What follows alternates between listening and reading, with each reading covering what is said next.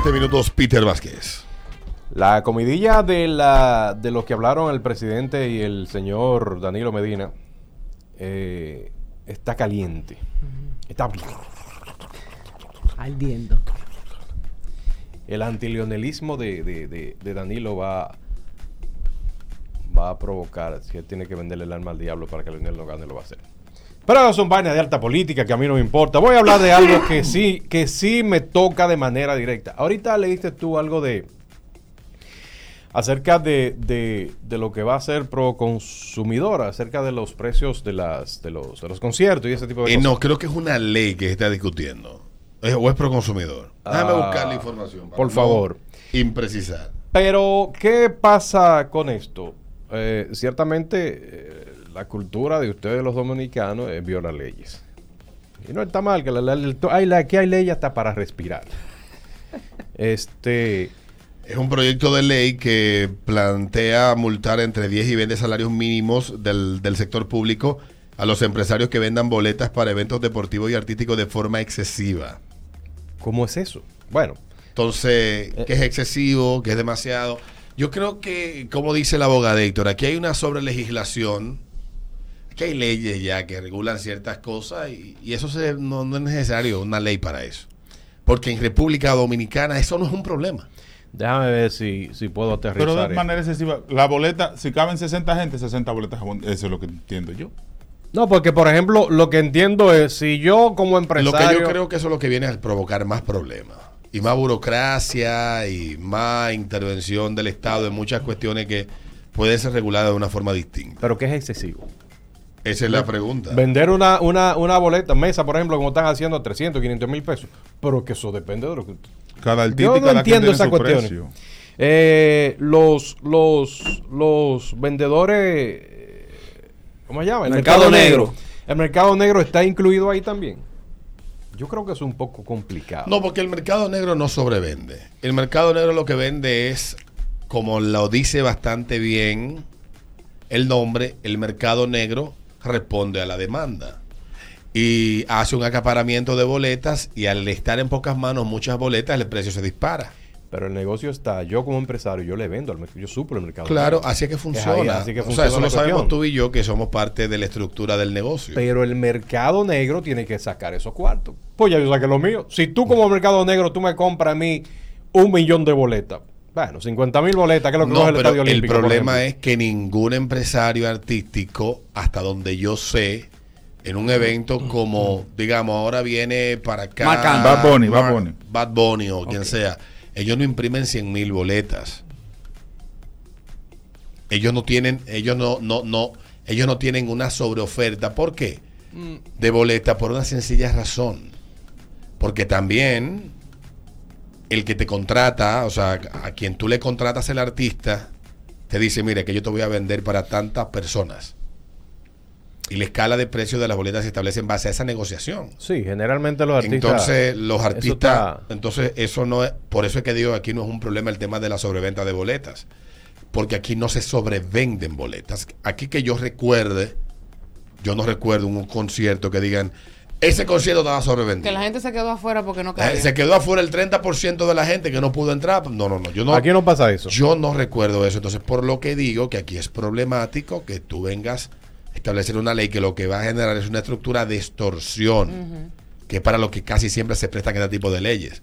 Porque, ¿qué pasa con muchos negocios aquí con leyes como la de la misma Proconsumidor? Puede haber buena intención en la, en la, direc- en la dirección de la institución, pero hay supervisores abajo que se sientan a, a extorsionar Eso es así. e inspectores que van a buscar su... Tú sabes que encontré aquí una lata vencida, una vaina para... Dame lo mío. Señores, yo conozco casos de gente de colmado que ha tenido que transarse con esos tigres. Yo no es, no, no escu- Feo. No he escuchado gente quejándose de que tal boleta es cara, lo, lo que no pueden ah, comprarla. Y están diferentes precios. De la mayoría de las actividades eh, de diversión que hay, que hay to- están, están todos los precios. Eh, y las personas se adaptan al precio que usted quiere, pueda pagar. Eh, Pero eso no va a ser de que aplicado para el play. Esa es otra cosa. Sí. Ese- Esa es otra cuestión, porque para las cuestiones de, de- de ese tipo, a los eventos de ese tipo, eh, me imagino que también aplican. Pero es que las boletas del Play la venden. Es que yo no me explico cómo, cómo es que lo que yo conozco a- a- al 60, 70% de lo que venden taquilla del mercado negro en el Play, cómo ellos consiguen tan rápido, además de que ellos se abonan una están, parte. están eh, compuestos con lo que venden las boletas, que son los equipos, que son parte del negocio. que Igual pasa con los, eh, pre- los empresarios artísticos. Un porcentaje altísimo de las boletas que se venden en el mercado negro, ¿de quién son? Son del mercado. Ahora bien, de- eh, Son es de que- ellos. Es que, por ejemplo, yo... No todos, pero sí hay una gran parte de, arti- de- de empresarios artísticos que tienen esos esquemas. Yo no soy el target. Le Y a mí no me, y a mí no me parece negro ilegítimo ni me parece ilegal. no, porque eso al final es su, su negocio y ellos, y ellos obtienen su beneficio de lo que se vende, ya después de ahí lo que pase son, son problemas de ellos. Regular eso pa- por medio de una ley, eso es lo que va a causar un más, más negocio. Mira, en los tiempos que estamos viviendo ahora, donde la, la dirección que está tomando todo es la digitalización. Y la digitalización hace fácil la fiscalización. Sí. Yo creo que la ley llegó tarde. Sí, porque ahora Quien de- sea que, que, que haya propuesto la idea, llegó tarde ya. Ya Se ese quedó problema está prácticamente resuelto. Te lo digo porque los últimos conciertos que yo he comprado taquillas y actividades, lo que me mandan un código QR al correo, eso de taquillas impresas, no sé qué, Sí. eso ya es cuestión casi del pasado. Yo no recuerdo una vez que yo... Digo, yo no soy el target tampoco. Eh, cara, que yo me encuentre con una taquilla cara que yo con- para cualquier evento. Aún sea, sé yo, una película. Porque es que el mercado negro existe en razón de un hábito de consumo o de compra de boletas del dominicano.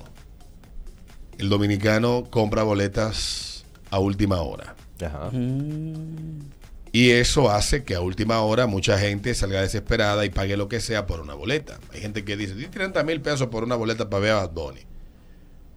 En el festival del año 2017, que fue, creo, si no me equivoco, el último festival, yo compré mis boletas cinco meses antes. Yo recuerdo.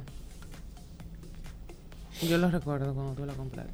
Sí, y yo duré, yo duré cinco meses con la boleta en la guantera del carro, desde junio hasta, hasta noviembre. Ya la Era cuando a la cama, tú estás loco.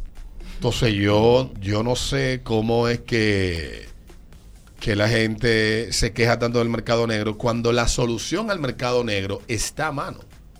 Cuando apareció Webaticket, Tix.do, el tal vaina, tal cosa, tal pendejada, que usted puede comprar a tiempo. Ahora hemos visto casos de conciertos, como el caso de- del concierto de Bad Bunny, que las plataformas de muchas de esas Colapsaron. empresas han colapsado fácilmente y se les hace imposible a la gente poder acceder a comprar las boletas y estas se acaban rápido. Pero no es que tampoco ponen todas las boletas a la venta.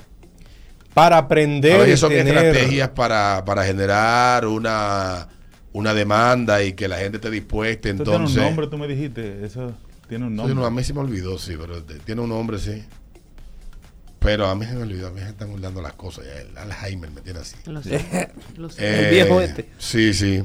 Bueno, pero es que también aquí me dicen otra cosa y es que eh, eh, deben de regular la, la venta de los productos que venden dentro de, la, de, la- de las actividades, pero que eso, eso es otra cosa. ¿Regular qué? Es que en República Dominicana no existe control de precio.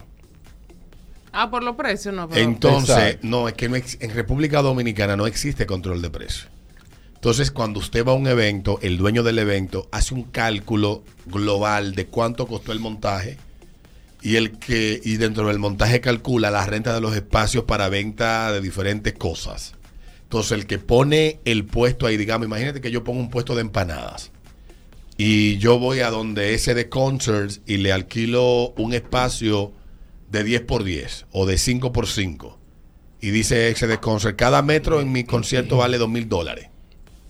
Entonces yo le pago a él 25 mil dólares.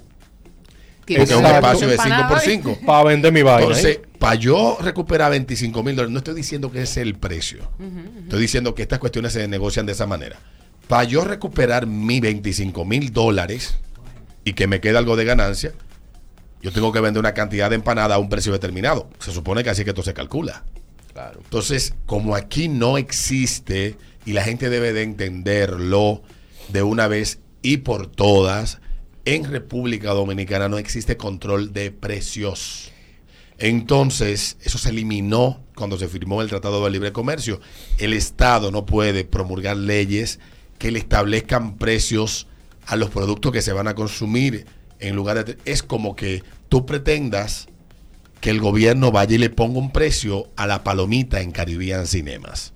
Caribbean Cinemas tiene un costo establecido de la operación de ese cine que tu boleta no lo paga. Y para ellos recuperar, que es donde está gran parte del negocio de los cines en el mundo entero, es en el candy bar que está. Entonces, te ponen a cuánto la palomita. 250 pesos. ¿Y la boleta te vale cuánto? Te vale 350. 100 pesos menos que la boleta. Pero ¿cuántas veces, cuántas palomitas tú compras? Sí. compras tres, compras cuatro. Entonces tú no le puedes poner precio a lo de otro. Hay una cuestión que es todavía mucho más sencilla. No consumas en el evento. Yo fui al concierto de Coldplay, no cogían tarjeta, no consumí nada. Me bebí tres cervezas que me regaló Harold. Pero con eso, con eso de la. No consumas y ahí se cumple una ley elemental de, del mercado. Con eso del, del, del precio de la boleta, los, los, o los organizadores de conciertos y los, y los mercadoneros y esa gente, ellos utilizan la ley de la oferta y demanda. Ya. Que lo que dice es que usted esconde el producto y lo después te va a pagar más. Eso es sencillo. Ya. Y es así.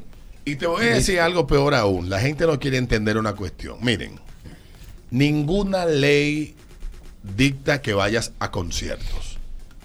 Si no hay ley que te obligue, no tienes que verte compelido a gastar 10 mil pesos en una boleta que Que eso es opcional. el papá. precio regular son 3 mil pesos, pero peor aún. El que montó el evento te anunció ese evento en enero, lo va a hacer en septiembre. Tú has tenido ocho meses para comprar la boleta. Él ha hecho preventa, ha hecho no sé qué vaina, ha hecho ofertas especiales, giveaway. Y tú optaste, tú decidiste libremente de que tú vas a comprar la boleta el último día. Resulta que el último día se arma una euforia. El evento tiene un, una, el evento se hace en un lugar de un aforo de 50 mil personas. Y el día del evento ya está vendido el 70% de, de las locaciones. Estamos hablando cerca de unas 40 mil boletas. Quedan 10 mil. Pero salen 50 mil gente atrás de las 10 mil que quedan. No, y que nadie. Eso es una ley elemental de mercado. ¿Qué va a pasar con la boleta? Van a poner cara, mi amor. Y que- No importa quién la tenga. La puede tener el mismo, el mismo Daddy Yankee. Y no te la va a vender al precio original. Porque hay una cuestión. La demanda supera la oferta. Y eso hace que el precio suba. Y es que hay, hay algo, es que tampoco me están a mí obligando a comprar boletas. No. Eso es algo opcional de cada gente. Ahí te Spotify, De la población de Yankee por ahí. Mira, la gente tiene que entender, ir a conciertos no es obligado, consumir dentro del concierto tampoco. O sea, usted Ni tiene que un entender, derecho tampoco. Ni es un derecho, eso es un eso es una libertad que usted tiene. Un gusto. Una libertad que usted tiene de ir o no ir. Entonces, como es una decisión libérrima que usted toma de ir o no ir, si está muy caro, ¿usted sabe lo que usted hace? No va. No va. Ponga YouTube. 821 es el ritmo de la mañana.